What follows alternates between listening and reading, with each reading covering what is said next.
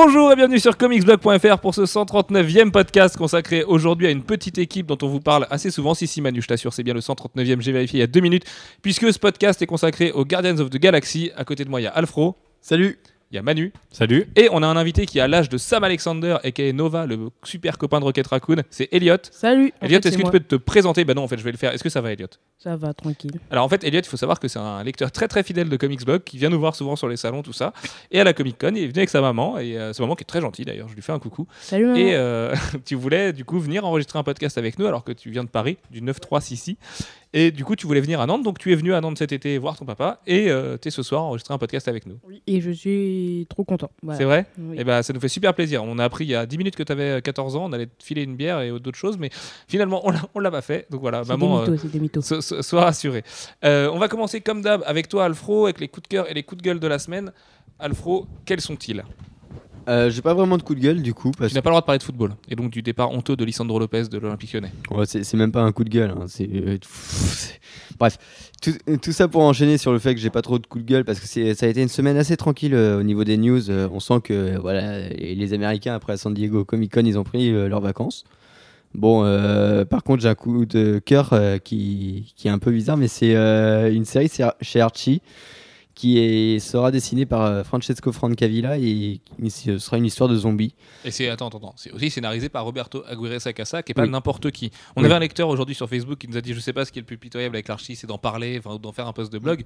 Euh, moi, je te réponds quand même qu'une série, que ce soit Archie, Boom, euh, Marvel ou DC, tu mets Aguirre Sacasa et Frank Cavilla au dessin, tu parles de zombies, bah si, si, si. Là, c'est, ça fait tiep parce que c'est Archie et qu'on comprend pas, mais ça, évidemment que ça a sa place sur un blog de comics. Enfin, c'est Oui, quand même une super euh, équipe.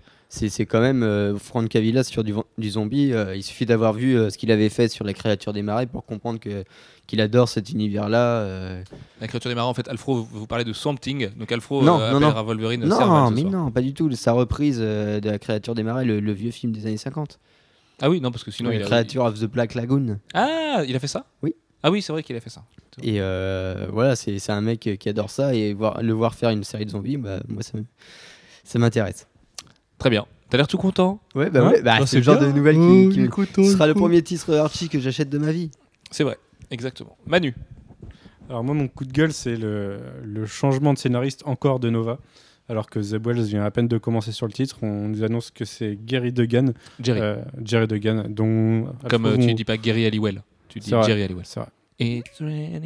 Donc Jerry Alléluia. dont, dont Alfro vous reparlera dans, le, dans son magnifique coup de cœur de cette semaine. Ouais. Euh, bah, ça fait... Qui c'est qui chante là? C'est ta gueule. Du coup, c'est, ça fait un peu chier parce que... euh, Non, ça m'embête. Ouais, ça, m'en- ça, ça m'importune. Purée. Manu. Zut. Ouais. Quand- Enfin bref. Euh, voilà, je- j'aurais bien aimé au moins garder Zeb Wells et que la série arrête de changer de scénariste tous les 3 ou 4 numéros. Et C'est vrai qu'il y en a quand même plein le dos parce que vous disiez euh, qu'on était trop gentil avec Marvel Now et que quand c'était chez DC c'était de l'instabilité, mais quand c'était chez Marvel Now euh, on, on passait la crème et on disait oh, c'est pas grave. Alors c'est vrai que Marvel Now a fait beaucoup moins de promesses sur les équipes créatives au départ en disant ils ont pas dit oh, un tel va rester 6 ans sur un titre en signant des contrats mirobolants comme ça a pu être le cas chez DC. Mais euh, non, c'est vrai qu'il y en a quand même plein le dos. Moi, Jerry Duggan, en plus, c'est pas un scénariste que j'aime vraiment. Euh, je le trouve pas hyper fort, soit sur Deadpool Ouais, ou Infinite Horizon et tout. euh, Enfin, voilà, je, je- je trouve pas le mec excellent. Je pense qu'il il a beaucoup de capacités et qu'il pourrait vraiment être très bon, mais euh, j'ai- j'émets des doutes. Et putain, ouais, Jeff Loeb, Zeb Wells, Zeb, Wells qui avait l'air super bien parti. Le numéro 6 de Nova était génial. Et ouais, c'est embêtant. Après, Jerry Duggan, c'est un marrant, donc euh, peut-être qu'il il continuera sur la lignée très teenage du titre. On l'espère. ouais. Et mon coup de cœur, c'est euh, le trailer de Thor, le nouveau trailer de Thor The Dark World qui est sorti. euh, a- Thor, le monde des ténèbres. C'est ça. Au de Thor, Oui, parce que vous avez toutes les langues disponibles sur notre super article de Thor. Parce que comme tout le monde fait des articles sur les bandes annonces, on voulait faire un truc un peu différent. Alors on vous a mis la version portugaise, italienne, espagnole, allemande. Ah, c'est euh, Arnaud s'est fait plaisir là-dessus. Je, crois il y a six tout. versions, je crois. Alors il faut savoir que sur Marvel Indonésie, euh, les- il n'y a pas de version indonésienne. On était super déçus. On a quand même retourné YouTube. Euh, Mundo Sombria, c'est ça. Ouais. Enfin bref. Euh, que c'est une bonne annonce du coup, enfin un trailer que je trouve euh, plutôt cool, qui annonce des choses bien, même si on ressent, on ressent des défauts qu'il y a sur le premier, Euh, genre le, le f- les scènes où il y a personne. Ouais ça. Vas-y, Manu, je t'en prie, je t'en prie. Mais C'était en dehors du micro, hein, ce que je disais. Donc, euh. Ça- oui, c'est ça. Ça annonce euh, quelque chose de quand même bien mieux que le premier. Le premier était une déception Ouais, et là, ça, on, ça va être cool. là. on Ça annonce des choses bien. enfin, on se dit que ça devrait un peu, un peu plus en envoyer. Même si, euh, comme je disais, il y a, enfin, la scène, euh, la scène du combat contre tous les elfes a l'air un peu, un peu cheap au niveau. Ils sont euh, 25, quoi. C'est un peu comme la. Tu sais, il y a un mème avec. Bah, je sais même pas s'ils sont tu vois- 25 quoi. Ouais, si, ouais, si, ils sont 25 de chaque côté peut-être. ouais. Et enfin, ils sont très peu, quoi. Ça fait, ça- mais c'est le même syndrome que Thor 1 dans la ville au Nouveau-Mexique, quoi. Ça fait très plastique, quand même. Ça fait pas très bataille épique quoi. Mais bon, le trailer était, était cool, hein, dans l'ensemble. Ouais, ouais. Puis il y a Idris Elba, quoi. Il y a Idris Elba sans son casque en plus. Idris Elba et Tom Hiddleston et Nathalie Portman, les trois, qui doivent avoir plus de temps à l'écran dans le trailer que, que euh, Chris Hemsworth lui-même. Bah, c'est pas un mal parce que quand même, faut, faut avouer qu'il joue pas très bien le. Ah bah là, dans le niveau, ouais, dans le niveau jeu de moule, il est rendu assez loin quand même. Voilà. C'est tout? Ouais, c'est Très tout, bien. ouais. Elliot, je- tu es venu toi aussi de Paris et du 936 avec des coups de cœur et des coups de gueule. Isère. Euh, bah ouais, alors je vais commencer par mon coup de cœur parce que je suis content. C'est. c'est. C'est quoi déjà? Ton coup de cœur, c'était que Marvel euh, annonce des films jusqu'en 2021. Enfin, des ouais, plans ils jusqu'en a- ouais, ils 2021. annoncent des films jusqu'en 2021. Donc, euh, bah écoute, euh, ouais. C'est plutôt bien. Oui, Ça annonce c'est des bien. trucs cool. Black Panther, euh, tout ça. Ant-Man 2, je sais pas. Ouais, on peut, on C'est- peut imaginer oui. qu'ils vont. euh, bah, de toute façon, ils l'ont dit, hein, enfin, Kevin Feige, Kevin Feige, comme on dit. Euh, il Ah bon faudrait dire ça. hein, Et, et- et Jeff Lemire annonce qu'ils euh, ils veulent, ils veulent pas que les Vengeurs soient le, le seul porte-étendard de Marvel Studios et montrer toute la diversité qu'il peut y avoir dans des comics au cinéma, donc avec des, des personnages plus solo Ouais, comme Doctor Strange. Black Panther et tout ça. Quoi. Et puis un film Black Panther, mine de rien, ce serait, euh, bah, ce serait pas rien parce que depuis Shaft et tous les films de, Bla- de Black Exploitation, euh, Hollywood a pas trop donné sa chance à des héros noirs tout seul. Euh, Django. Et, non, mais il y a eu Django, non, mais forcément, mais c'est Tarantino, donc il y, a un- y y a degré de folie. euh, T'es pas sur du triple A classique. quoi. Ouais. Et, euh, et ce serait vachement cool.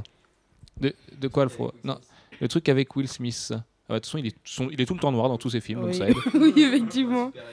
Ah oui, Hancock. Ah ouais, oui, mais Hancock, c'est pareil, c'est pas Marvel Studios, si tu veux. C'est quand même pas. Et puis c'était bien Hancock, moi j'ai bien aimé. bien. La deuxième moitié était moins bien, mais bref. Et tu avais aussi un coup de gueule, du coup. Oui, j'ai un coup de gueule Parce que t'es est pas très content. l'acteur que je me rappelle plus de son nom qui est en pour parler pour jouer euh, Mister Fantastic dans le reboot. Ah oui, euh, je sais pas son nom non plus. euh, je- Moi, je sais pas. Il joue- a joué dans Projet X et c'est tout. Et il a Ouais. pas fait euh, Enfin, je- M- Ma- Miles Taylor, c'est Miles ça Teller. Donc, euh, Et il a pas fait d'autres films que Project X? Il Si, avait pas fait sûrement, Chronicle mais- ou non C'est pas c'est pas un Non, il a du, pas fait de l'écurie Josh Trank? Non. D'accord, ok. Ouais, mais après c'est ça, ça reste que de la rumeur. hein. Est-ce que ce sera Oui, vraiment lui? Bah oui. Enfin, c'est comme euh, le Black pour jouer à la torche, c'est pareil. Ouais, mais alors ça, moi je suis plutôt content à la Oui, rigueur. moi aussi. parce que c'est des est personnages qui cool. peuvent se permettre des trucs un peu nouveaux Et qu'il est noir. Et qu'il est noir. Oui, parce qu'Eliott est noir. Voilà, il faut, Voilà, il faut vous le préciser. Je, je- je- ça fait un bon bout de temps que je voulais dire.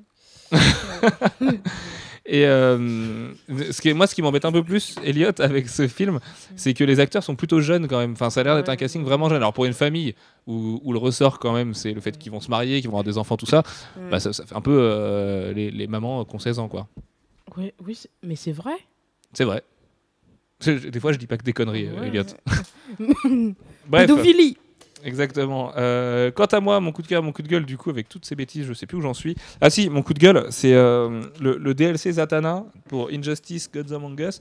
Alors pas tellement parce que le personnage a pas l'air bien, en plus le design est plutôt réussi et les combos ont l'air absolument euh, fataux. c'est fatal au pluriel.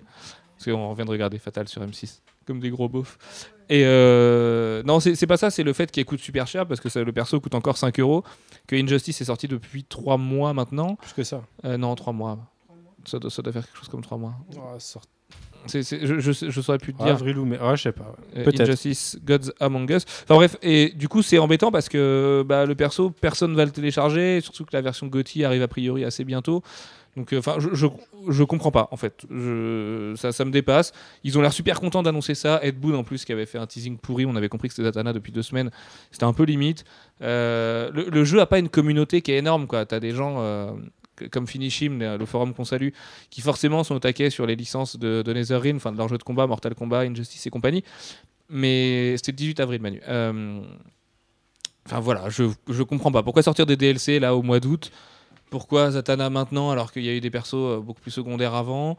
Euh, ça me dépasse, voilà. Et vi- vivement la version Gauthier à 40 euros, il y aura tous les DLC. Parce que si on compte euh, tous les costumes, plus tous les, enfin, tous les DLC possibles payants, plus le jeu neuf à 70 euros, le jeu coûte plus de 100 euros aujourd'hui. Et ça fait quand même mal au derche pour un jeu qui est bien pour l'apéro, mais qui n'est pas un jeu ultra compétitif. C'est 5 euros? C'est 5 euros, ouais. Ouais. ça, Mais après, il y a peut-être eu des, pro- offres promo et tout, ouais. enfin des trucs un peu plus intéressants à droite à gauche. Donc, euh, Est-ce que c'est les offres promo comme sur euh, Arkham euh, City où le, les packs coûtaient plus cher que les trucs séparés? Oui, bah, ça, ça c'est très fort. Ça. Les season pass qui coûtent plus cher que les trucs séparés. Bon, C'était un centime de plus, mais bon, pourquoi faire un pack pour le faire payer plus Quand cher? on est Manu développeur, c'est important, monsieur. D'accord? Un centime est un centime. Merci. Et mon coup de cœur, euh, c'est le fait qu'Olivier Coppel va dessiner Guardians of the Galaxy. Alors, faut le nuancer un petit peu, puisqu'il va pas dessiner la série Guardians of the Galaxy. Il ne devient pas dessinateur dessus. Il ne dessine même pas un numéro entier. Il va juste dessiner une grande scène avec euh, Star-Lord et Thanos, euh, qui fera sûrement écho à Infinity, le super crossover de Jonathan Hickman. Fort possible. Euh, oui, il y a de grosses chances. Mais du coup, en fait, c'est parce que Sarah Pikeli a eu des petits soucis de santé qu'elle a contracté à San Diego. En plus, c'est vraiment pas de bol. Euh, elle a un peu de mal à s'en remettre, donc son train de dessin est en train de diminuer grandement. C'est pour ça qu'il n'y a pas de numéro de Guardians en août. Donc le numéro de juillet sera suivi uniquement d'un numéro en septembre. C'est un petit peu triste pour une série aussi, aussi bien. Mais du coup, Olivier Coppel va venir la dépanner. Et puis, ça fait quand même un joli roster de dessinateurs depuis le début. Steve McNiven, Olivier Coppel, Sarah Pikeli, Francesco Francavilla ensuite. Voilà, je pense que même si là il y a de l'instabilité, on peut plutôt être content de, du roster que Marvel euh, offre à, une série qu'on n'imaginait pas aussi grandiose aujourd'hui. D'ailleurs, euh, il y a un an, on nous aurait dit vous allez faire un podcast Guardians of the Galaxy parce que le film et la série euh, vont être excellents ou sont excellents. On vous aurait peut-être pas cru. D'ailleurs, Alfred, on va y passer maintenant et on va revenir avec toi sur la création un petit peu particulière des Gardiens, puisque ça date de 1969 et que des héros de 1969, aucun n'est présent dans la série d'aujourd'hui. Il y en a à peine un, et encore peut-être un peu pour le clin d'œil parce qu'on ne devrait pas trop le voir au cinéma, euh, qui, était, qui va être adapté dans le film de James Gunn. Euh, ouais, ouais, c'est une équipe qui, euh, qui, quand elle est apparue, c'était en 69, euh, écrite par euh, Arnold Drake et dessinée par, surtout dessinée par Gene Colan. Jeff, si tu nous écoutes, même si tu es en vacances. Et voilà, c'était une équipe qui est apparue dans un titre qui n'était pas le sien. C'était un Marvel Twin One. Non, un Marvel Presents, il me semble. Pas du tout, un Marvel Super Heroes, excusez-moi. Et euh, qui a ensuite euh, immigré euh, entre plusieurs titres avant d'avoir euh, enfin sa propre série. Et du coup, c'était vraiment de la, SF à l'ancienne. avec ils affrontaient les Badouns qui sont vraiment une race bah, c'est des petits martiens quoi avec ils sont verts avec des écailles voilà c'était c'était un, un poil daté et c'est je pense que c'est aussi pour ça que du coup on les a pas euh, on les a pas retrouvés euh, dans les itérations futures euh, et encore moins au cinéma. Alors c'est assez marrant parce que dans, les, dans la volume de 2008, on peut retrouver l'équipe d'origine euh, dans les numéros 12, 12 à 17 et dans le numéro 25 de Abnett et Lanning. Parce que c'est une équipe qui était composée de, de personnes un petit peu cheloues, Alfred, non? Ouais, bah il y avait euh, alors il y avait une espèce de Captain America, enfin un, un mec qui avait un, un- un bouclier de Captain America et l'un des ressorts de la série c'était de savoir si c'était le vrai ou juste euh, un, un- un mec, ça se passe dans le futur, un mec qui avait récupéré son, son bouclier euh, euh, plus tard. Tu fais bien de préciser que ça se passe dans le futur puisque c'était même sur une terre alternative en fait qui sont apparus les gardiens. Non, à la base c'était pas une terre alternative, ça a été reconnu parce que c'était un peu. Oui, c'est ça. C'est aujourd'hui, pour, pour maintenant, dans la classification officielle des univers, c'est l'univers 691. Et ça se passait au 31e siècle. Et euh, C'est Wikipédia qui le disent, pas mon cerveau. hein. Ton cerveau c'est un peu Wikipédia. non, c'est mignon, Alfred. C'est- faux, mais c'est mignon. Euh, y avait, euh, sinon, il y avait Ah, Martinex qui était une espèce d'être euh, toute cristal. Enfin, c'était euh, le, le, euh, le cyborg de base. euh, enfin, non, quel est son nom de famille? À Martinex, aucune idée. qui, qui- Tsnaga, Tenaga. Et qui, qui est son mari? Ok. C'est Moulinex. Non, je déconne. Ah, c'est bien, hein, blague de qualité, bonsoir, merci. Martinex, Moulinex, c'est sympa. sympa. Bref, Ok. merci il y avait, il y avait un mec, Charlie 27, qui Ça- ça, était, c'était de la merde comme blague, hein. Qui Ma- était Manu est, Manu est un soldat de, Jupiter. Voilà. Je, je continue euh, coûte que coûte. Vaille que vaille. Et, et enfin, il y, avait surtout, enfin surtout non, parce qu'à l'époque il était beaucoup moins important que les autres, mais euh, il y avait Yondu qui sera joué par Michael Rooker euh, au cinéma. Michael Rooker qui est? Ah, toi qui regardes pas Walking Dead, t'as du mal à nous le dire, hein Merle. Exactement. Merle. Et, Le frère de? Daryl. Leur nom de famille? J'en sais rien. Dixon. Daryl Dixon. Dédé d'Ardeville. Association Didier Didier. Deschamps. Didier Deschamps. oui, Très bien. Et euh, Lilian Thuram. Ah non, ça marche last tweet. D'ailleurs, quelqu'un nous a fait remarquer, Elliot, que comme tu as 14 ans, tu n'as pas connu les buts de Lilian Thuram. Et ça me fait extrêmement bizarre de me dire ça. En 80... Mais t'étais pas né en 98 Ah oui, non, mais tu connais. Mais oui, mais t'étais pas né. C'est non, mais c'est très bizarre pour nous parce qu'on a quand même vibré comme des connards à l'époque et, et tu n'existais pas. Voilà. Même Manu l'a regardé, exactement. Bref, arrêtons de parler football. euh, sinon, on pourra en parler pendant des heures. Et du coup, oui, ce, ce Yondu qui, qui était un, un extraterrestre bleu avec une énorme crête rouge, qui, bah, du coup, on- on- je pense qu'il sera pas comme ça au, ciné. Euh, Ah, moi, je pense que si. Hein. Il, il- il aura, enfin, il sera, enfin, si. Je pense qu'il sera bleu avec une crête rouge. hein. Ouais, mais Tu peux, tu peux rendre un indien bleu avec une crête rouge super swagué en 2013. Il Ah peut ouais être soin. Easy. ouais, tu sais, la crête, euh, moi, ça me fait penser aux Italiens. Et... Ah, El Sharawi. Ouais, ouais. Ah oui, le génie du Milan AC, mais c'est évident. Voilà, bref.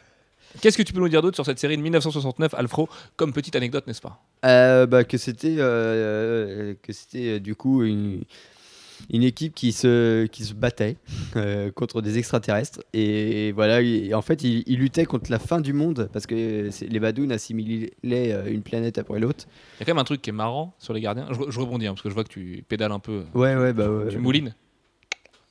Martinex Euh, en fait, ce qui est assez marrant, c'est que les gardiens, aujourd'hui, on les voit un petit peu comme les petits frères de l'espace des Vengeurs. Et ben en fait, ça va même plus loin que ça. Puisque, alors, est-ce que c'était fait exprès ou pas? On n'en sait rien. Mais en 69, ce qui n'est que 5 ans après la série dont je veux vous parler, eh dans leur seconde mission, les gardiens trouvent Vance Astro dans un bloc de glace de l'espace. Exactement comme Captain America. et Voilà. ça c'est classe Et ça, c'est classe, parce que ça veut dire que c'est glace. Merci Manu. C'est- Manu. hein. Vous pouvez vous moquer de moi sur la première, là, vous vous moquez de Manu.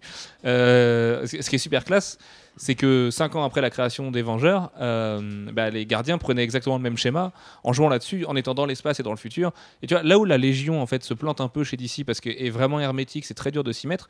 Les gardiens, ça l'est beaucoup moins. Même quand tu relis les premières séries aujourd'hui, quand tu lis Abnett et Lanning ou quand tu relis le, le reboot de Valentino de 90, eh ben, c'est très facile de rentrer dans les gardiens. Et il y a toujours ce côté vengeur de l'espace à la cool, en un peu plus badass en fait. Parce que comme c'est l'espace, il y a moins de règles, c'est une zone de non-droit. Et donc ça peut être des pirates et des machins. Et oh, à l'époque c'était pas du tout badass hein. non, à l'époque, non, non, c'était vraiment une série de, héros euh, grandiloquents, machin, mais Abnett et Lanning, après, avec leur roster qui est celui de Bendis et McNiven, en ont fait des héros badass et des mecs euh, un peu sans foi ni loi, mais qui sont euh, héroïques quand même. pas vraiment des anti-héros, mais à la limite, quoi. Et- et ça a toujours été, dans toutes leurs incarnations, des vengeurs de l'espace. Et aujourd'hui, au cinéma, en fait, on comprend un peu mieux maintenant pourquoi. Enfin, je pense que chez Marvel, là où la série est quand même passée à l'as, c'était vraiment une série d'initiés pendant 40 ans, chez Marvel, ça les a obsédés d'avoir cette idée d'avoir des vengeurs de l'espace.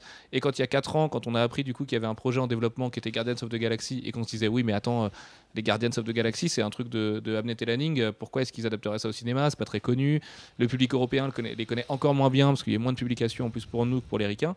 Euh, on, on comprenait pas forcément le pourquoi du comment. Aujourd'hui on est conquis. je pense qu'ils ont aussi fait un, un constat c'est que les films de science-fiction euh, un peu futuristes revenaient en force Ah, for- forcément, qu'il y a eu de ça aussi Et, où ils euh, se sont voilà, dit qu'il y avait quelque chose à faire. Il, il fallait qu'ils trouvent une licence. Mais euh, laisse-moi rêver. Laisse-moi penser que tout est poétique là-dedans et que, et que Marvel introduit les Vengeurs avant d'introduire les Gardiens et que c'est comme ça et qu'il y a une relation. c'est- euh, Ils sont pas du tout détenus par Disney. Bah non, mais évidemment qu'il y a forcément euh, cette relation de voilà de faire de la grande SF et puis en plus d'introduire du cosmique, et Thanos et Nova et tout ça dans l'univers Marvel. Mais quand même, il y a un truc qui fait que dans toutes leurs versions, ça a toujours été les petits Vengeurs et même aujourd'hui encore. hein, euh, tu regardes la série de Bendis et McNiven, c'est des Vengeurs de l'espace, vraiment. Et en plus, Bendis, qui a quand même passé 8 ans sur les Vengeurs, et les écrit comme il aurait écrit les Vengeurs, avec des personnages où il a un peu plus de liberté, mais où il va mettre un Tony Stark qui justement va être un peu le garde-fou de ces mecs-là.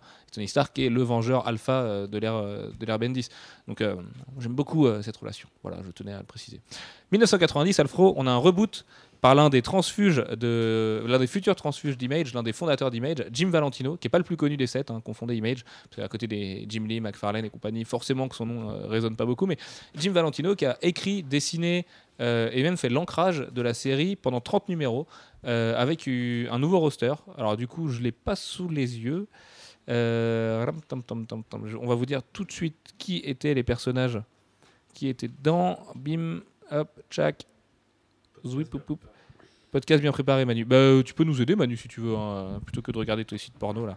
Euh, alors, on avait donc euh, Charlie 27, Martinex, Nicky, Yondu, Vance Astro, Star Tarok et Aleta. Donc euh, quasiment les mêmes que la première série finalement, mais Mhm. sauf que celle-là avait pris le parti justement de la mélanger avec beaucoup plus de personnages de l'univers Marvel, puisqu'on avait les Vengeurs, donc Thor, Iron Man, Captain Marvel, Miss Marvel, Vision, Wonder Man, Black Panther, Scarlet Witch, Hawkeye, Hercule, Yellow Jacket, le pourpoint jaune, euh, Korvac, Spider-Man, enfin tout ça.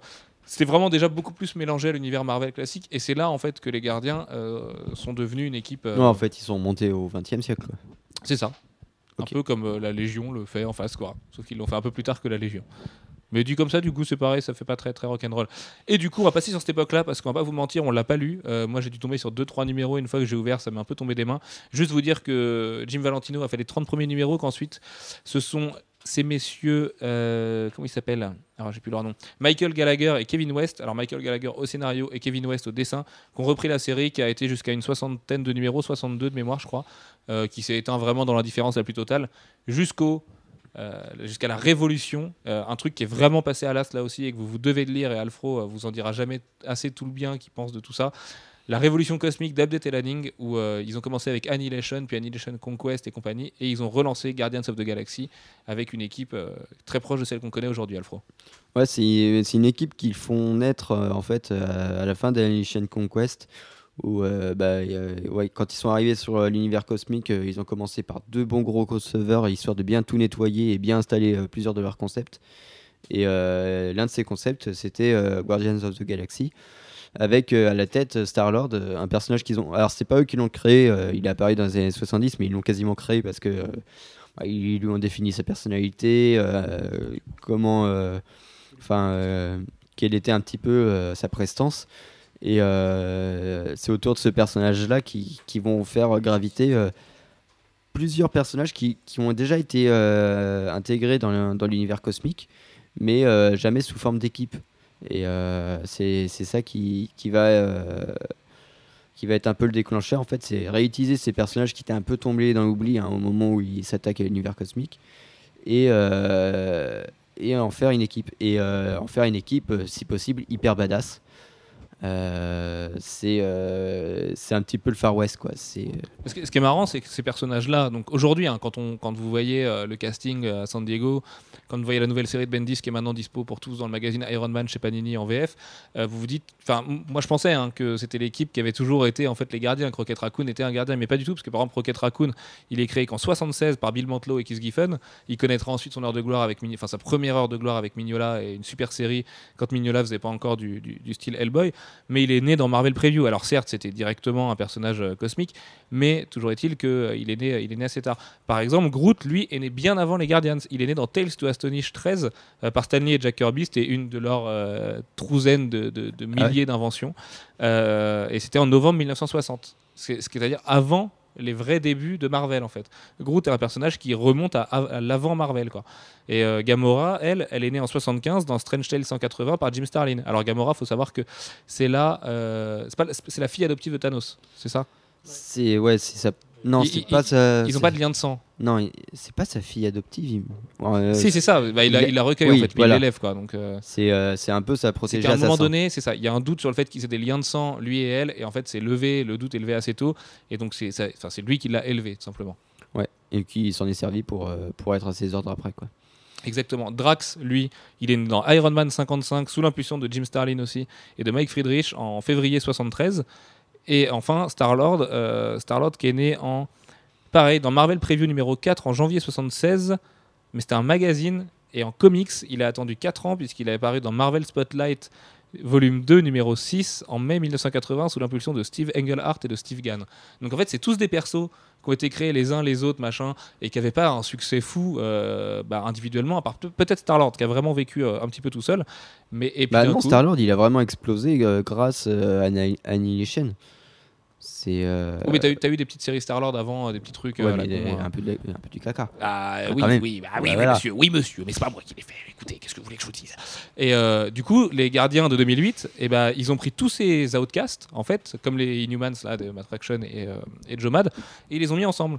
Et c'est quand même dingue aujourd'hui de retracer ça parce que l'équipe, t'as l'impression qu'elle est, qu'elle est née pour ça, en fait, que les persos sont créés. Il y a la dynamique de l'équipe est créée parce qu'il fallait un perso comme ça, un perso comme ça, un perso comme ça. Mais non, c'est plein de personnages cosmiques qu'ils ont mis ensemble, dont un- quand même un arbre qui parle façon Ent, créé euh, pas très longtemps d'ailleurs après Tolkien, enfin si, il y a un moment quand même après Tolkien, quand le Seigneur des Anneaux n'est pas encore le monument que c'est aujourd'hui, parce qu'en 1960, le Seigneur des Anneaux est un, un secret bien gardé des gens qui aiment la bonne littérature. Euh, t'as Drax, enfin t'as Rocket Raccoon qui est quand même un raton laveur avec un M16 euh, et accessoirement l'un des meilleurs personnages de tous les temps. Euh, et puis ça, ils vont en faire une équipe hyper badass déjà, Abnett et Lanning. Bah déjà ouais, c'est de toute façon dans l'équipe il n'y a que des assassins ou des mercenaires. Donc c'est simple, ils, sont tous avec des gros guns. Il suffit de voir, de toute façon il suffit de voir les couvertures. hein. Ils ont tous au moins deux flingues. Drax il a, il, il a ses gros muscles déjà et puis euh, c'est lames partout. Enfin voilà, c'est pas l'équipe euh, de type euh, on va sau- on va arrêter le gentil et puis le mettre dans une prison quoi. Et euh, c'est une équipe en plus qui, qui est en marge de base puisque leur, leur QG est hors du temps et hors de l'espace. Ce qui est plutôt stylé. Ce qui, ouais, et c'est une station de transit pour immigrer. Donc voilà, c'est un petit. De toute façon, de base, c'est le foutoir. Et, euh, après, euh, de- par-dessus tout ça, bah, ils vont. euh, ils vont construire une- un truc assez métaphysique où ils vont affronter l'église de la vérité, il me semble. Ouais, c'est l'église de la vérité, qui a été créée par Jim Starlin et qui a un, qui a un truc assez conceptuel et où tu vois mal en fait le- comment un truc euh, aussi badass pourrait fonctionner avec un truc qui part dans, dans des délires de, de britanniques. Et Mais en fait, le truc, c'est que. Starlin, même s'il n'a pas créé les gardiens et qu'il est jamais cité du coup au niveau de leur création, que ce soit en 69 ou maintenant, voilà, c'est quand même le mec qui a défini ce qu'était leur univers, parce qu'il a quand même défini les trois quarts de l'univers cosmique de Marvel en créant Thanos et en créant plein de choses. Euh, mais les gardiens, c'est vraiment l'héritage de Starlin, quoi. Bah ouais, parce que de toute façon, DNA, ils l'ont avoué. hein. C'est euh, eux, quand ils ont repris l'univers cosmique, ils ont, regardé ce qu'avait fait Ta- Starlin et puis ils ont fini tous les, euh, euh, subplots euh, qu'il avait eu la flemme de, mener jusqu'à bout parce que Starlin en avait laissé partout. Ils ont repris ça, ils ont fait Ah bah ça, il l'a laissé en plan, on le reprend et on le termine. Et voilà, c'est pour ça qu'ils ont repris Adam Warlock très vite parce que c'est son personnage ultime à Starlin, mais, mais il lui manquait un truc et. Et voilà, là, ils l'ont emmené plus loin, et, euh, et- mais tout en, en gardant un aspect, euh, un, as- un aspect Far West au, au tout, parce que c'est voilà, des gunfights, ça- il y a, il y a une grosse, grosse partie aussi euh, géopolitique. C'est, ils, ont défini, euh, ils ont défini une topographie. euh, Ce qui a tristement disparu de la série de Bendis d'ailleurs. Enfin, Ouais. On l'a un petit peu du coup avec euh, le père de Star Lord qui veut qu'il y ait un conquérant qui est tout ça, mais pour l'instant c'est vraiment à peine effleuré. Puis Bendis c'est pas son point fort non plus. Bendis c'est vraiment le mainstream, le triple A à tout prix. ouais, et puis il y a euh, Hickman qui joue avec ça en ce moment en plus. Et en plus, Hickman joue avec ça de l'autre côté. Ouais, donc c'est- un peu compliqué de retrouver ça. Mais d'ailleurs, moi je suis étonné parce qu'il y a pas mal de voix qui s'élèvent, et euh, je pense à Wolfo, euh, qu'on salue très fort, qui déteste lui la nouvelle itération des gardiens et qui préfère largement ce ce qu'on fait DNA. Faut, je, je le prends pas euh, parce que moi je préfère du coup ce que fait Bendis parce que j'ai adoré ce qu'on fait DNA sur Annihilation, Conquest que j'ai découvert sur le tard hein, parce que j'ai découvert ça il y a un an, deux, ans, un, peu- avant de faire le, podcast cosmique, ça devait être il y a un an. Euh, et, et vraiment je trouve ça très très fort aussi, mais bah, la dynamique Avengers, Avengersienne de, de Bendy, je trouve qu'elle colle parfaitement à ça et, euh, et que ça donne une équipe de l'espace. Et l'univers cosmique de Marvel, il est quand même assez, assez compliqué à aborder parce que quand tu veux du cosmique, tu vas vers Star Wars, Star Trek, des vraies œuvres cosmiques ou même plus loin dans la SF avec des mecs comme Asimov et compagnie, ou euh, Dan Simmons, c'est des mecs euh, qui vont beaucoup plus loin plutôt. ou ouais ouais enfin tu regardes Fondation tu regardes Hyperion Endymion enfin bon bref euh, t'as as quand même ce que tu veux avoir en space opéra Bendis lui il fait euh, il fait du, du, du space du space opéra du ah comment on dit? Les- Mm. tu sais les, les, les feuilletons là les du soap opéra voilà il fait du soap opéra là où en fait on Abnett et Lanning ont fait du grand space opéra avec des grandes manipulations des grands conquérants des grandes guerres des, des points euh, Ouais, mais c'est peut-être aussi ce qui convient à l'espace de, de leur, euh, de leur domaine d'activité.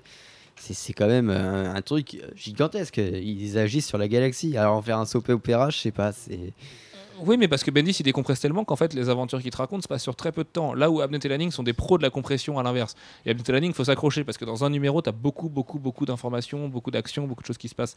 Mais c'est, pour moi, c'est juste une manière différente d'aborder les mêmes personnages qui sont traités de la même façon en fait. Bendis va plus loin dans l'approfondissement de, de leur caractère, ouais, mais des ça perd en tout ça. richesse du coup. Ça, mais ouais, ça dépend de quelle richesse tu recherches aussi, tu vois. Et t'as beaucoup de gens qui regrettent ça. Avec Bendis, les gens trouvent ces, scénarios assez creux, tout ça. Euh, je veux pas te défendre Bendis une fois de plus parce qu'on le fait souvent, mais euh, c'est pas la même richesse. Mais t'as une richesse de narration, t'as une richesse de, dialogue, d'échange, euh, d'humanité dans les personnages que t'as pas forcément chez DNA. Les deux ont leur qualité, c'est deux points de vue très différents. Mais je pense, j'ai vu des gens se braquer aussi euh, un peu gratuitement. C'est si DNA c'était bien, Bendis ce sera de la merde. Vraiment, hein, c'est différent, mais la série de Bendis c'est loin d'être de la merde. C'est pas parce que c'est Ouais, Bendis. mais Donnez-lui vois- sa chance. Que- Tu, peux lire Daredevil End of Days, c'est pareil. T'as des gens qui vont, pas, qui vont passer à côté parce que c'est Bendis.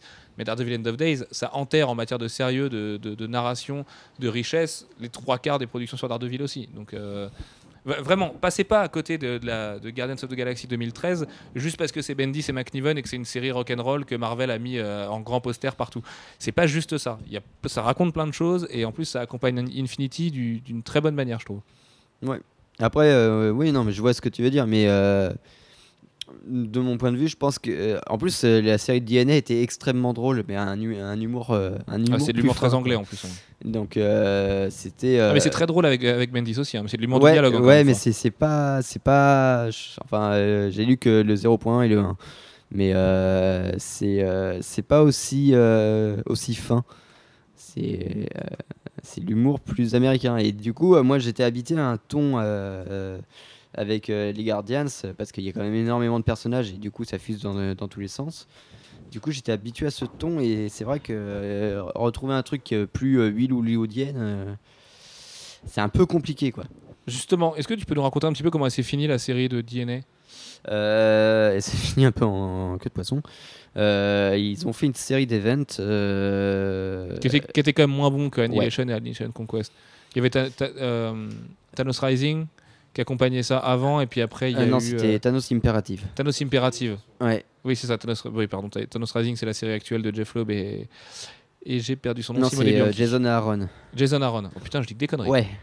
Et euh, non, il y a- d'abord, il y avait eu Realm of King. Alors, c'était un event en deux parties, War of King, Realm of King. War of King était une génialissime. Realm of King, le problème, c'est qu'ils ont enterré beaucoup de leurs euh, de leurs trucs. Parce qu'ils ils sentaient qu'ils se dispersaient, alors ils ont, ils ont rattrapé le truc. Mais euh, ça, un- leur a un peu coupé l'herbe sous le pied. Et du coup, ils ont fait Thanos Imperative derrière, qui était pas terrible. Euh, ils se sont débarrassés de le- beaucoup de leurs personnages. Et ensuite, ils ont fait un Annihilator, ce qui a eu aucun succès. Euh, parce que, pas parce qu'il n'y avait pas de lectorat, mais parce que Marvel y croyait plus du tout. Ils n'arrivaient plus à gérer leur euh, univers cosmique et ils l'ont arrêté pendant un bon moment d'ailleurs. C'était sous Abnett Lanning qu'ils ont combattu le Cancerverse. Ouais. Le, ce truc bizarre où c'est un univers alternatif où la mort a été vaincue, c'est ça? Où en fait euh, tu, tu peux plus, tu peux plus mourir. Enfin, c'est, Ouais, c'est ça. C'est euh, en fait c'est la victoire de la vie sur la mort. Ouais, c'est ça. Et, Alors euh, ça, c'était balèze quoi. C'était hyper hyper, métaphysique, c'était Ouais. hyper intelligent. Ça, c'est vraiment un, un super arc. Et d'ailleurs, euh, pour rendre hommage aussi à Abnett Lanning une dernière fois avant de laisser la parole à Manu et de parler du, du reboot de Bendis, Paul Pelletier, qui les accompagnait au dessin, qui a fait un travail phénoménal, qui rendait des séries tous les mois sans jamais un seul retard, qui dessinait d'autres trucs à côté en plus que moi je lisais parce qu'à l'époque je, lisais, je les lisais pas sous format single. Ce mec est une brute. Et il a fait des trucs géniaux sur Guardians. Et euh, aujourd'hui, il me semble que le compendium Guardians, enfin au moins le relié, le TP, donc souple de Guardians of the Galaxy par Abnett et Lanning coûte très peu cher et assez épais pour 25 euros. Donc vraiment, jetez-vous dessus, c'est mortel. Jetez-vous aussi sur Annihilation, Annihilation Conquest, euh, Thanos Imperative qui est très bien avec les couvertures d'Alexis Briclot qui sont Ouais. magnifiques en plus.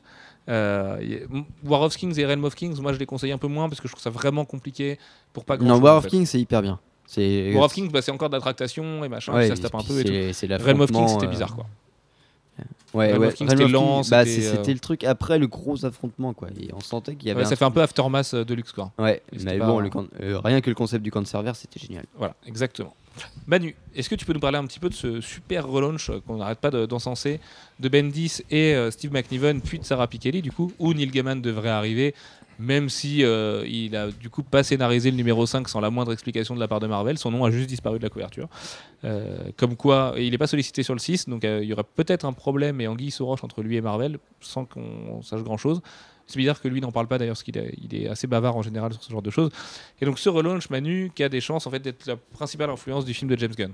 Oui, alors déjà avant de parler du relaunch, on va parler de la réintroduction de l'équipe dans l'univers Marvel. Euh, ça a été fait il y a un petit peu plus d'un an maintenant. Avant, euh, avant le relaunch Marvel No, il y a eu, euh, il y a eu une série qui s'appelait, qui s'appelle encore d'ailleurs Avengers Assemble, qui est là pour, pour amener euh, les, les lecteurs de, enfin les, spectateurs de d'Avengers au monde des comics, qui, présente l'équipe des Avengers de, enfin à l'origine l'équipe d'Avengers du film, et qui dès la fin de son premier arc, au numéro 4, euh, introduit Thanos comme la grosse menace derrière le plan machiavélique de la série et fait intervenir les Guardians of the Galaxy. Alors on a une, équipe qui est, il me semble, peut-être à un membre près, ou non, elle doit être exact, euh, exactement celle qu'on a maintenant. Euh, elle nous a introduit de façon euh, assez badass, on les découvre euh, on comme des mercenaires de l'espace qui, qui défoncent toutes les menaces et qui viennent aider les Avengers quand ils ont besoin d'un peu de main forte. Sachant que c'est marrant, mais il a pas du tout la même écriture des gardiens à cette époque-là et celle qu'il a maintenant. Il les écrit Ouais, pas c'est moins, c'est moins façon. fin. C'est beaucoup moins fin. Ouais, t'as l'impression qu'il connaît les persos, mais qu'il a pas tellement. c'est fait de façon assez grossière quoi. Enfin, Ouais. c'était. De toute façon, euh, Avengers Assemble, c'était très grossier. hein. Ouais, ouais. Et en plus, ça- même avant Avengers Assemble, il me semble qu'on avait déjà les premières rumeurs parce que ça date d'avant la création du site. Avant la création de Comics Blog, il y avait déjà des rumeurs d'une série Guardians par Bendis, donc en 2010, quand Abnett et Lanning étaient dessus. C'est un truc apparemment qu'il veut faire depuis des années et euh, comme X-Men. Et voilà, le Bendis nouveau est arrivé avec deux séries, c'est euh, All New Iron Man et euh, Et il fera Iron Man après. oui, bah, sûrement en plus. Et, Mais il l'a euh, il l'a dit il y a pas longtemps dans une interview. Ah ouais? Bon, que bah, voilà. Quesada qu'il fasse Iron Man et qu'il a dit qu'il finira par le faire tasse. Ok, oui, bah, c'est pas tellement étonnant, ça paraît dans son plan de carrière. quoi. Et du coup, Bendis est quand même beaucoup plus en forme depuis qu'il a réalisé ses rêves qu'il a depuis quelques années. Exactement. Euh, du coup, la réintroduction de Avengers Assemble est sympa, mais assez anecdotique au final, et on peut s'en passer. Euh, c'est, c'est- je sais plus dans quelle revue ça a été publié en VF. Je crois que maintenant c'est encore, c'est publié dans Avengers Universe, mais ça doit être à partir de, du numéro 9 ou 10 quand quand il y a la nouvelle équipe qui arrive. Euh, j'avoue qu'avant le relaunch euh, Marvel No et le relaunch de Panini, je me rappelle plus dans quoi c'était publié en VF. J'en ai aucune idée. Bref, euh, alors déjà, il- y a un élément, c'est que ça ramenait Star-Lord. Star-Lord qui était censé être mort et euh, ça le ramenait sans explication. Et la série va, va repartir un peu de, de ce côté-là. nous, Enfin, la nouvelle série euh, repart de ce côté-là en, en nous montrant un, un Star-Lord qui est bien vivant et en nous suggérant qu'il est revenu euh, encore une fois d'entre les morts sans, sans trop nous dire pourquoi. Même si euh, c'est suggéré que le mystère sera probablement résolu plus tard. Euh, du coup, Guardians nouvelle version, c'est moi ça me fait un peu penser, je sais pas ce que t'en penses, Steven, à Firefly en fait. C'est pour moi c'est le Firefly de Bendis chez Marvel. Ouais, un peu, mais parce que Bendis et Joss a- Whedon ont quand même beaucoup de points communs dans, dans l'affect et l'empathie qu'ils ont pour leur perso. Donc euh, forcément, quand ils vivent à l'intérieur de leur vaisseau et tout, Bah, Il y a le côté mercenaire de l'espace, voilà, c'est des cool de euh, de potes qui, qui voilà avec ch- chacun avec son caractère bien défini, euh, les, les différentes amitiés, les différentes relations euh, éventuellement amoureuses et euh, c'est bah, c'est vraiment une série cool qui nous est présentée comme voilà comme une, une belle équipe de mercenaires un peu badass qui qui avec un petit côté soap opéra enfin ouais pour moi c'est vraiment un petit côté Buffy en fait euh, un petit côté Whedon euh, Buffy oui, Firefly c'est ça, ouais. Mais c'est, enfin, t'as l'impression que Bendis fait son, sa série à la Whedon, quoi. Mais c'est ce qu'il avait un peu fait avec les Vengeurs et tout. euh, je- mais je pense que les deux d'ailleurs discutent beaucoup sur la façon d'écrire les persos et de les, et de les, de les, a- de les appréhender. Et euh, ouais, ouais, ouais, je suis assez d'accord. Et c'est peut-être même un peu mieux, je trouve, que ce que peut faire Whedon parce que bah, il a la liberté des comics et donc ça sort beaucoup plus souvent. Et euh, du coup, t'as quand même. Enfin, même si une série, c'est vrai que ça peut être. Ouais, puis euh, à semaines, la euh, différence de Firefly, il a pas Marvel qui lui fait sortir le numéro dans le, dans le sens inverse. Mais... Voilà, exactement. Bah, euh, Firefly qui était vraiment une série maudite en ce qui concerne Whedon. Et il s'éclate. Enfin, je sais que son écriture, par exemple, de perso. Autant Rocket Raccoon, je l'adorais avant, j'étais déjà conquis. Et il est encore plus génial avec Bendis, euh, même si j'ai un peu de mal avec la façon dont Pikeli le dessine là. Euh, donc, il n'y a pas trop de problème là-dessus. Mais il m'a fait aimer tous les autres persos, dont je m'en foutais. Gamora, je m'en foutais. Et euh, le, love interest de, Gamora et d'un autre personnage, on va rien vous spoiler parce que vous êtes qu'à deux numéros en VF. Enfin, oui, c'est ça, c'est 0.1 et 1 en VF. Vous verrez, il se passe des trucs qui sont passionnants, alors que c'est nul. Enfin, Ouais, c'est- et c'est hyper cool. Enfin, c'est de l'amourette, c'est. Ultimate Spider-Man, quoi. quoi. Voilà, c'est mignon, c'est teenager à mort. En plus, on voit les persos Mignon chez Jeff. Loeb avec Nova, euh, ils sont géniaux. Enfin, c'est Gamora, il me semble que c'est Gamora et Rocket Raccoon qui descendent ouais. voir Sam Alexander. Euh, C'est cool, quoi. C'est- a Rocket Raccoon qui est parfois encore meilleur dans Nova que dans Guardians. Enfin, pour le début, après dans Guardians, euh, enfin les derniers numéros. Oui, oui, bah, Guardians, oui, oui. Blame euh, Murder bah, tout ça. Il est génial. Ro- Rocket Raccoon. De toute façon, Rocket Raccoon, je pense que c'est un des personnages les plus faciles à écrire dans les comics. À, à partir du moment où tu as un peu d'humour et un peu la science du dialogue, c'est pas très très dur de, de l'écrire. Alors que Drax, par exemple, Drax est super bien chez Bendis. Il était peut-être encore mieux chez Annette Lanning, ceci dit. hein. Euh, et alors que je m'y attendais pas. Enfin, moi, Drax, je m'en fous quoi. Le mec, c'est une montagne de muscles, de l'espace. Bah oui, bah, c'est bien. Il y en a 4000 des comme lui. euh. Voilà quoi. Groot, c'est pareil. Ils ont une relation avec Rocket Raccoon qui est adorable. Et, et ça, c'est un hommage à Annette Lanning d'ailleurs. Et Bendis, encore une fois. euh, pose pas ses gros sabots en disant je vais niquer tout ce que vous avez fait parce que vous avez vu des euh, reboots de Guardians, il y en a eu trois en gros. À chaque fois, ça a été des équipes différentes. C'est la première fois qu'on reprend l'équipe de créateurs d'avant. Et Bendis a dit qu'il aimerait arriver à la cheville du résultat final de ce qu'on fait à. Donc voilà, il, il évolue vraiment dans ce respect-là. Pour l'instant, ça avance pas très très très vite. Euh, Il y a une petite accélération. Il y a Angela, bon ça vous le savez tous, qui vient de rejoindre l'équipe entre guillemets. Alors, euh, je sais pas ce que tu en penses Manu, mais pour l'instant c'est un peu euh, Bah, pour l'instant, on l'a vu en, c'est en carré. intro. quoi, quoi. mais voilà, c'était vraiment l'introduction dans le numéro 5, même si on l'a vu. euh, Ça sera dans les prochains prochains numéros, je pense. C'est pas, c'est pas tout de suite qu'on va vraiment la voir. Mais euh, et puis tu vois l'ajout de Tony Stark au début, je me disais oh, c'est un argument de vente et tout. euh, c'est parce qu'il pense que Peter Quill c'est pas encore le héros, enfin il est pas assez connu pour le grand public tout ça. Et finalement il s'introduit super bien dans l'équipe. Et il En passe en plus- un peu pour une baltringue dans le. Oui, c'est ça, mais du coup, ça passe pour une grosse merde. C'est un terrien, quoi. Ils arrêtent pas de se foutre de la gueule des terriens. Le numéro 2 qui est consacré à pourquoi est-ce que la Terre est toujours la cible des grands dictateurs de l'espace. Moi, je trouve l'explication qui est mortelle. Euh, et, puis, et puis Tony Stark, alors, je- oui, ici, dans Kieron Gillen, dans sa série, en plus, l'amène dans l'espace et le fait rencontrer les gardiens aussi. Donc, du coup, il y, a- il y a du sens. Il y a un univers partagé en ce moment entre Iron Man, les gardiens et Nova, qui sont trois des meilleures séries de, de Marvel, quoi. Dans, la, dans le dernier numéro, il y a une scène mortelle entre Rocket Raccoon et, et Tony Stark où, où- où, euh, Quand ça parle de meufs. non, où Rocket Raccoon euh, lui se fout de la gueule de son armure et, Tony lui dit que c'est euh, c'est une des technologies, euh, les- il est une des meilleures technologies de l'humain, enfin de, de l'homme. Et il fait ah ouais de l'homme. En, se foutant bien de sa gueule, en, le- en le remettant à son niveau, quoi, en lui disant mais de toute façon, vous Oui, c'est mortel. de Pour merde. réparer le métal quand il répare le truc et tout. Là. Ouais, ça- ça, c'est Mais euh, il y a un truc qui a été, qui a été génialement fait, je trouve, chez Marvel euh, sur la série, c'est les, les, les épisodes qui se. Enfin, les numéros qui se concentrent sur les personnages de façon individuelle, qui sont sortis d'abord euh, gratuitement sur Internet, sur Comixology, et sûrement sur l'appli Marvel d'ailleurs, Et qui sont sortis maintenant en version papier. et qui sont sortis la semaine dernière, ouais, ou il y a deux semaines, Il y a deux en, semaines, ouais. en version papier. Euh, c'est des très bons épisodes qui, viennent nous présenter un peu plus ces personnages. Chacun se, concentre sur un perso en particulier. Et en fait, ça nous montre le, recrutement, enfin le re-recrutement de, Star-Lord vis-à-vis de ces personnages qui vient les chercher pour, euh, pour remonter l'équipe et, et euh, aller contrer une menace qui arrive. Et Cocorico, c'est euh, en Turbo Média, c'est gratuitement sur Comixology. Le Turbo Média, qui est une technologie française euh, créée par Yves Balak. Yves Balak, qui vient de sortir il n'y a pas très longtemps le tome 2 de Last Man, sa série euh, qui fait chez Caster avec Bastien Vives, qui est mortellissime, qui est un de mes plus gros coups de cœur BD de 2013. D'ailleurs, Manu, je vais te les prêter, ça va te faire lire un peu d'autres choses que des comics et je pense que tu vas péter un plomb tellement Il c'est faut que bien. je dise Death Note aussi. hein. J'ai Ah j'ai trois bah, Death Note. t'as beaucoup, t'as des trucs bien mieux que Death Note à lire. euh, Death Note, c'est Ouais, pas j'ai non que, euh, trop, j'ai que un manga chez moi, c'est Death Note. euh, Ouais, mais je prêter, vais je prêter les Billy Bat, les Bonne Nuit Poun Poun et plein de trucs de qualité, ou Vinland Saga, Yu Yu Hakusho, enfin tu plein de trucs à lire, t'inquiète. Mais Moi, tu m'auras jamais. Tu Si, m'auras si, jamais. ah bah, il, il- Alfred dit ça aussi, et t'inquiète qu'il. dé- Si, si, si, si, attends, les mangas ça te faisait flipper, et t'aimais pas ça, et tu trouvais ça grossier et tout. Et en ce moment, t'as une boulimie de manga de malade, t'arrêtes pas d'en acheter tout le temps, euh, à tel point que t'as même acheté Front Mission. T'es plus pauvre, toi. Si, si, mais bon, on s'arrange, on s'arrange. Bref, Euh, je ne sais plus où on en était, Manu, mais. Sur les Guardians actuels et sur la- Les Guardians actuels, bah on, on va pas vous spoiler, donc on va pas trop vous en dire non plus. Écoutez, pour finir ce podcast, on va peut-être parler du coup de nos attentes pour le film de James Gunn, parce que le but de ce podcast c'était vraiment de vous présenter. Alors, on vous parle tout le temps des Guardians en ce moment, on sait, mais c'était évidemment de vous présenter leur histoire.